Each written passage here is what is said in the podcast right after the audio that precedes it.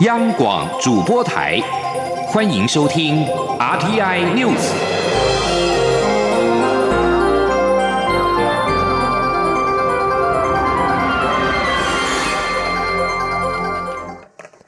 各位好，我是主播王玉伟，欢迎收听这节央广主播台提供给您的 RTI News。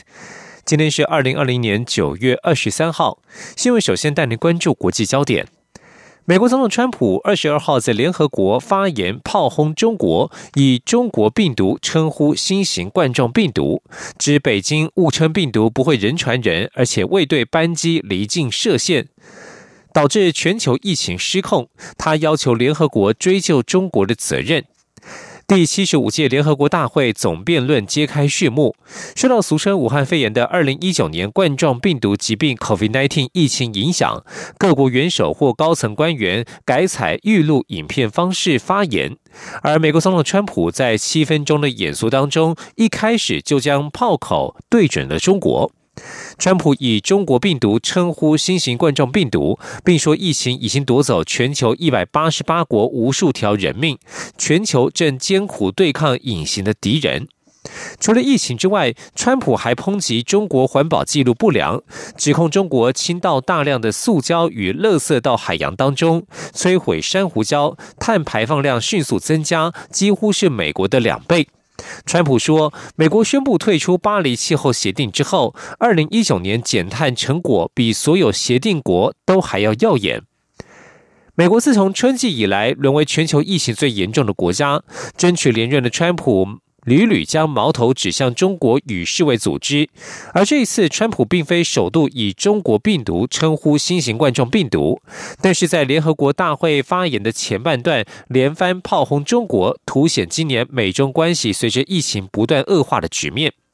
而中国国家主席习近平在联合国成立七十五周年纪念高阶会议上，透过视讯发言表示，任何国家都没有包揽国际事务、主宰他国的命运、垄断情势发展优势的权利。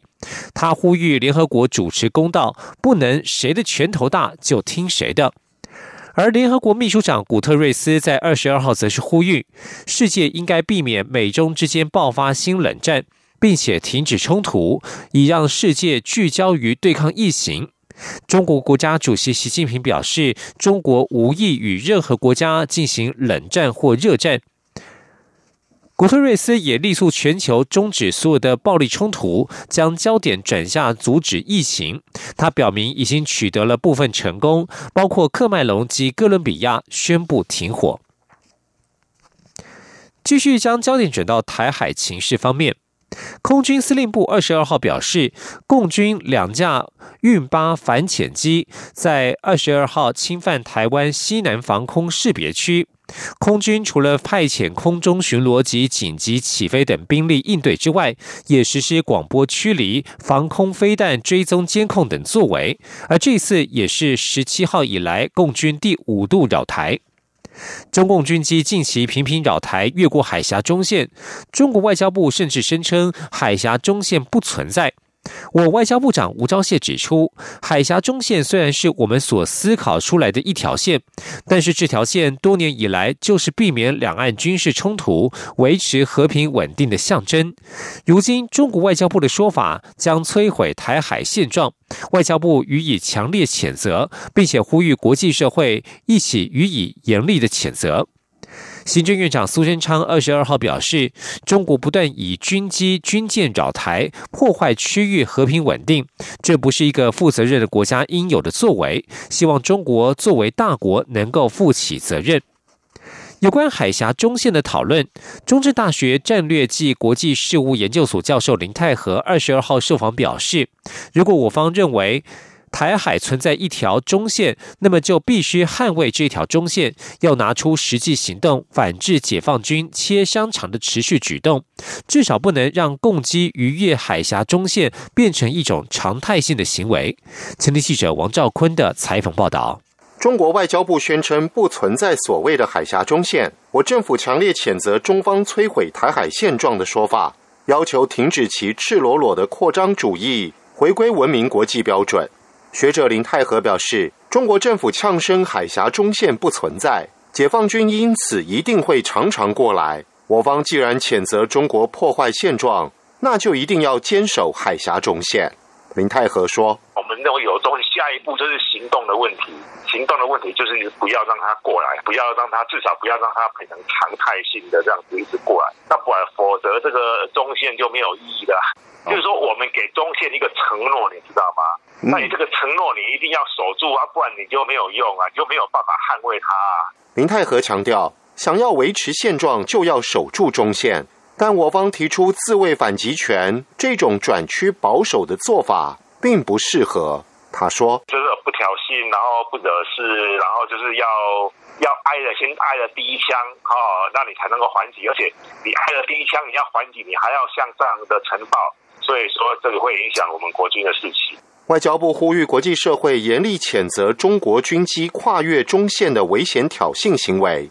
林泰和认为，就算诉诸国际社会，但国际社会还是要看你自己的决心是什么，自救才能人救。面对威胁，行动比言语更重要。中央广播电台记者王兆坤台北采访报道。蔡英文总统二十二号前往澎湖秋节卫冕海军一四六舰队。曾龙表示，他到澎湖试导三军部队，就是希望让国人明白国军如何在第一线守护国防安全。国军的辛苦，国人都看在眼里。只要上下一心，不管面对再大的风浪，台湾都一定可以克服。前天记者欧阳梦平的采访报道。蔡英文总统二十二号到澎湖秋节卫冕海军一四六舰队。总统抵达后，先听取任务简报，随后在紫宜舰献地试导，并颁发加菜金，感谢海军的辛劳付出。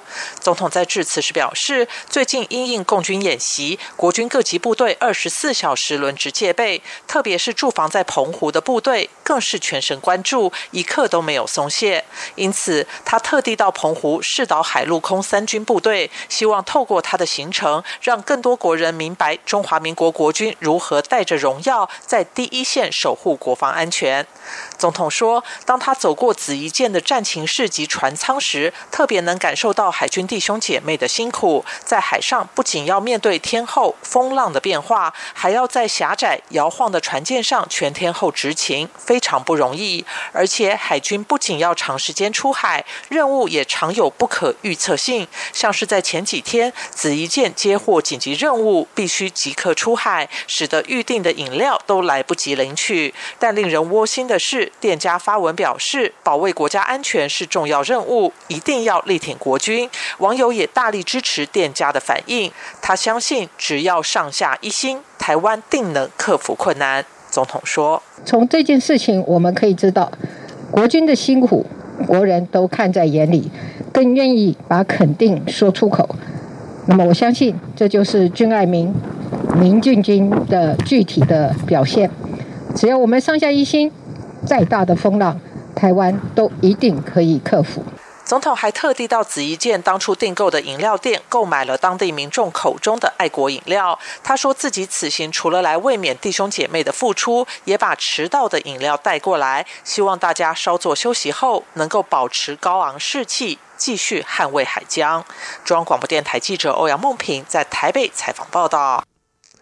另外，蔡总统在二十二号稍早也到澎湖马公卫冕空军天居部队。总统表示，面对近日共机绕台的挑衅、破坏区域和平的行为，天居部队身处澎湖第一线空防，勤务更加繁重。但是他很有信心，因为身为中华民国的空军，怎可让别人在自己的领空上耀武扬威？国军绝对是一支能够捍卫国土、守护区域和平的钢铁劲旅。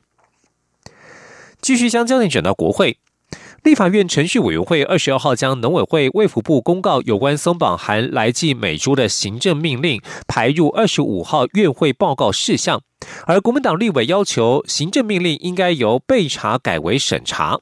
不过，程序委员会招委管碧林才是依照立法院职权行使法，国民党需在院会提案才能决定是否将相关行政命令改为实质审查。因此，将留待二十五号院会再战。前天记者刘玉秋的采访报道。政府日前宣布松绑含莱克多巴胺美猪三十月龄以上美牛输台，预计明年生效。但由于政府规划修改行政命令，不涉及修法，加上日前行政命令预告期过短，引发在野党强烈抨击，要求将行政命令从备查改为审查。而立法院程序委员会二十二号将农委会、卫福部公告有关松绑含来剂美猪的相关行政命令排入二十五号院会报告事项。多名国民党立委在会中呼吁，该政策未经立院讨论，应将查照案改为实质审查。国民党团书记长林奕华说，来猪进口政策应该经过公听会、委员会等程序，让国会好好把关，补正程序。尤其大家知道，Codex 本来就是允许各国制定符合国情的标准，我们不应该自我限缩。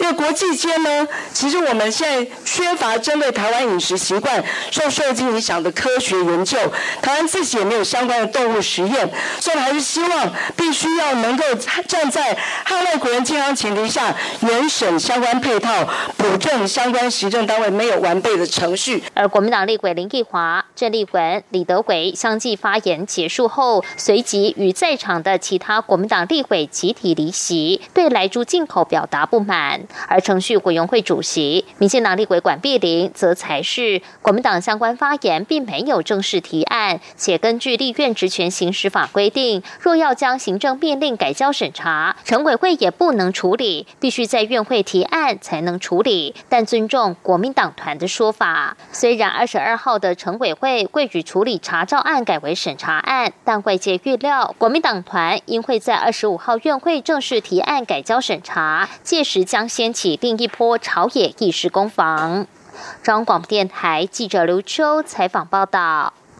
在其他政坛政坛焦点方面，不当党产处理委员会在二十二号认定中华救助总会是国民党的附随组织，将冻结其名下价值达新台币十三亿元的财产。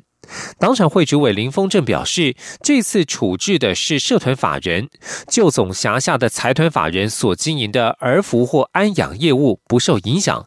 前天记者王维挺的采访报道。不当党产处理委员会二十二号决议，社团法人中华救助总会曾受国民党实质控制人事、财务及业务经营，且以非相当对价转让而脱离国民党实质控制。依据党产条例第四条的规定，认定旧总为国民党的附随组织。党产会主委林峰正表示，旧总于一九五零年依照国民党总裁蒋中正的指示成立，任务主要负责援助中国灾包。国民党陆续。续以国家资源挹注救总超过新台币五十亿元，且各项救济业务多由国民党中央提案并决议处理原则，可见受到国民党的实质控制。林峰正表示，在被认定为附随组织后，救总名下所有十三亿元的资产将被冻结，包含在双北所拥有的六处不动产大楼。林峰正说：“他仍然有账列，还有十三亿的。”财产这里面包括大概五亿元的，相当于现金，还有包括八亿多元账列的不动产。那账列的意思是说，它有可能，因为它是不动产，它的价值会高于它的账列的成本。旧总资产遭冻结后，依法需在四个月内向党产会申报财产。媒体询问旧总目前所经营的儿福与安养业务是否受到影响，林峰正表示，党产会这次针对社团法人中华救助总会，而儿福与安养业务是由辖下的财团法人中华文化社会福利事业基金会负责经营，因此不受影响。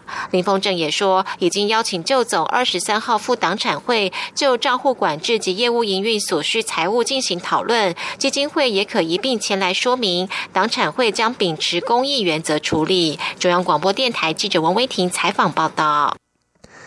对此，国民党在二十二号回应，从未主导旧总的人事、财务或业务等事项。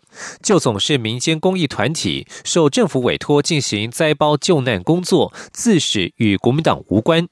而旧总则是抨击党产会先射箭再画靶，并且举侨务委员长童振源在担任驻泰代表期间，于今年五月二号发表的公开信，具体指出旧总对泰北义报的援助是在执行中华民国政府所委托的任务。旧总强调将循司法救济途径，要求法院撤销此违法处分。继续关心国际疫情。美国俗称武汉肺炎的二零一九年冠状病毒疾病 （COVID-19） 的死亡人数已经超过了二十万人。根据约翰霍普金斯大学统计，美国死于 COVID-19 的人数已经达到二十万零五人，确诊人数达到了六百八十六万人。美国数月以来正式死亡人数一直居全球之冠，其次是巴西和印度。美国的人口占全球百分之四，而死于 COVID-19 的人数却占了全球的百分之二十。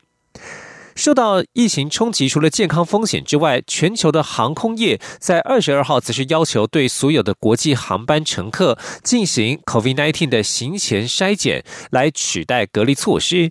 航空业将旅游市场萎缩归咎于防疫隔离措施。国际航空运输协会理事长。迪朱尼艾克在线上记者会表示，预期几周之后就能够取得由非医疗人员执行的快速且平价的抗体筛检，而且应该在全球统一的标准下推出。受到疫情重创的航空业催促政府采纳替代方案，来取代阻碍恢复航空交通的旅游限制。由于欧洲爆发了第二波疫情，现在再度收紧了防疫规定。迪朱尼艾克表示，随着抗快速抗原检测每次筛检只要花七美元，航空业将会敦促联合国旗下的国际民航组织为使用抗原检测来背书。这里是中央广播电台。光，像台湾之光穿透世界之窗；是阳光，像神鹰翅膀环绕地球飞翔。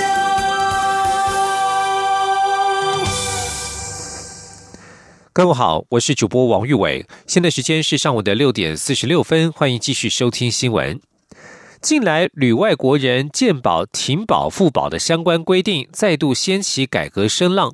卫福部社会保险司司长商东福表示，此事讨论已久，必须通盘考量。预计等到十一月底，健保会定案健保费率是否调整之后，才会讨论此事。至于卫福部长陈时中表示，要将海外所得也纳入保费计算，健保署官员坦言难度相当高。前天央望记者刘品熙的采访报道。常年旅居海外的国人回台使用健保就医，频传争议。由于健保法没有将海外所得纳入健保收费，因此许多人是以保费最低的第六类身份纳保，而且出国一段时间后便可停保，要返台就医时再投保，引发国内民众反弹，改革声浪不断。旅外国人纳保大致分为三种样态：首先是出国未满六个月者，必须依规定缴交保费。第二种是出国六个月但未满两年，可以办理停保，停保期间不需要缴交保费，回台后可以立即复保，又称为任意门条款。第三种则是出国满两年，由于户籍被除籍，健保也会自动退保，因此必须等待六个月才可以再次投保。退保后到加保前的保费不需要追回。卫福部社会保险司司长商东福受访表示。与外国人能否停保的问题讨论已久，二零一七年就曾在立法院未还委员会中讨论，但因为没有共识，送交党团协商后只完成一读，便借其不续审。他指出，这其中牵涉太多太样。像是政府驻外人员必须缴保费，但无法使用健保；远洋渔船的渔工在海上漂泊一年，被强制纳保，但也无法享受医疗，因此当初才会有停保的设计。张东福进一步指出，根据统计，这些旅外国人所缴交的保费跟医疗支出的金额差不多，在财务上是平衡的。外界讨论能否停保的问题，应该通盘考量。他说。但是不能只光讨论一件事情，因为它可能跟纳保的资格有关系，跟停护保的制度有关系，跟这个保费是不是负担公平有关系，还有你要啊恢复的时候，你需不要六个月的等待期，这个都要通盘的整理的做考量。健保署长李伯章受访时则表示。由于健保会十一月将开会决定健保费率，因此旅外国人停保相关问题会等到健保会开完后再另外讨论。他认为应该朝向不能停保，但也没有等待期的方向改革。但是他也强调，健保最大的困难其实在于减少不必要的医疗行为。此外，针对卫福部长陈时中表示要将海外工作者的收入也纳入保费计算，健保署官员表示，此举难度很高，必须量力而为。如果真的走到这一步，届时就要跟 AIT 等单位讨论。央广记者刘聘熙在台北的采访报道，关心国人的用药安全。知名的信辉药厂日前被发现六款药品有效成分不到百分之九十，全面回收。卫生福利部食品药物管理署进一步清查，再发现有十四款药物未按时检验，软膏外观变色，而信辉却未及时处理，除了要求下架，最终将罚新台币两百万元。食药署七月底针对国内药厂展开药品优良制作制造作业规范 GMP 查厂工作时，发现信辉药厂六款药品的持续安全性试验含量检测结果不符规定。食药署除了要求全面回收之外，也要求业者自主清查其他产品的状况。二十二号再增加了十四款药品下架。食药署品质监督管理组检任技证陈应化表示，十四款药品当中有十款为处方药，四款只是用药。部分经检验发现，药品有效成分含量低于原本的百分之九十，另有部分实验时程延宕，甚至是软膏变色的状况，明显违反了 GMP 的规定。但幸亏药厂却未及时处理。陈应化表示。目前信辉必须在十月六号之前限期改善，将根据复查结果决定是否要求停产或取消 GMP。财经消息：新台币汇率近期走升，甚至一度冲高到二十八字头，对于出口为主的产业来说，汇损压力沉重。机械工会理事长柯拔西二十二号强调，出口产业已经很努力在研发创新抢国际市场，我国中央银行却只是叫别人努力。他认为央行是操作失当，应该紧盯对手国家的货币走势，做防御性的调节，否则最糟情况之下将是逼得台湾产业再度出走。今天央广记者谢嘉欣的采访报道。美元近期走弱，亚洲货币相对转强，尤其新台币升势不断，还一度来到二十八字头。对此，机械工会理事长柯拔西二十二号受访时坦言，看到汇率出现二十八字头，有感到压力，且台湾 FTA 覆盖率低，已先有百分之十的关税压力，加上三年来新台币汇率与竞争对手韩国相比已升值近百分之十，双重因素加总下，对所有出口产业来说。压力是越来越大。科巴西也说，产业都很努力在创新研发，提升产品附加价值，争取国际订单。但是面对关税及汇率双重压力，光是与对手韩国相比，就有近百分之二十的成本差距。没有一个产业的产品可以改良到追上这样的差距。且央行只是叫别人努力，却没有紧盯对手汇率，他认为是操作失当。科巴西说：“如果说。”竞争国家升值，我们也跟着升。你竞争国家贬的时候，你也要跟着贬。你不要你升值的时候，你说因为这个邻近国家啊都升，所以我有升值的压力。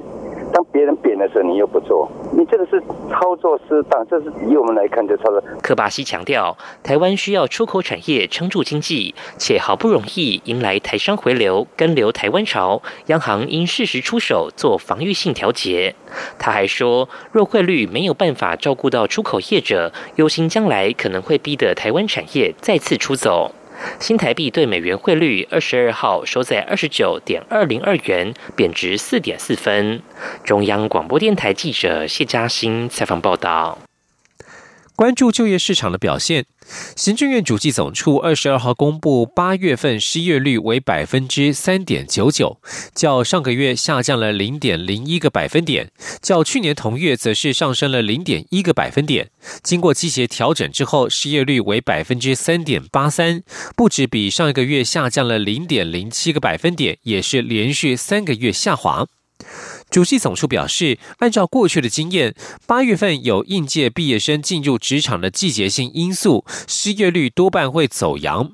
但是今年八月失业率是不升反降，是二零一一年以来首见。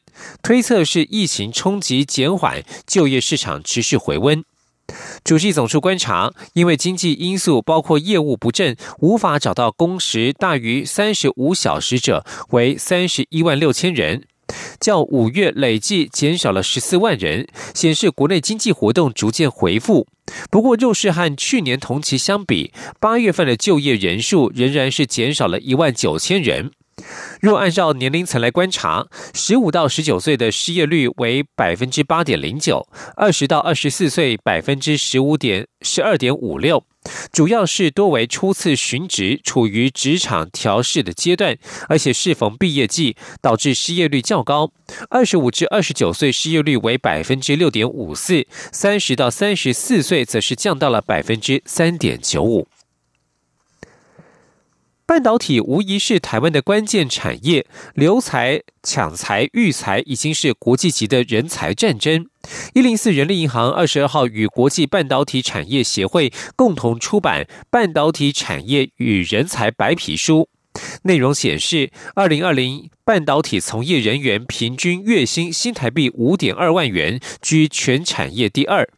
尽管多为理工背景，但是调查也发现，非理工科也可以应征业务、客服、采购等职务。前天记者杨文军的采访报道。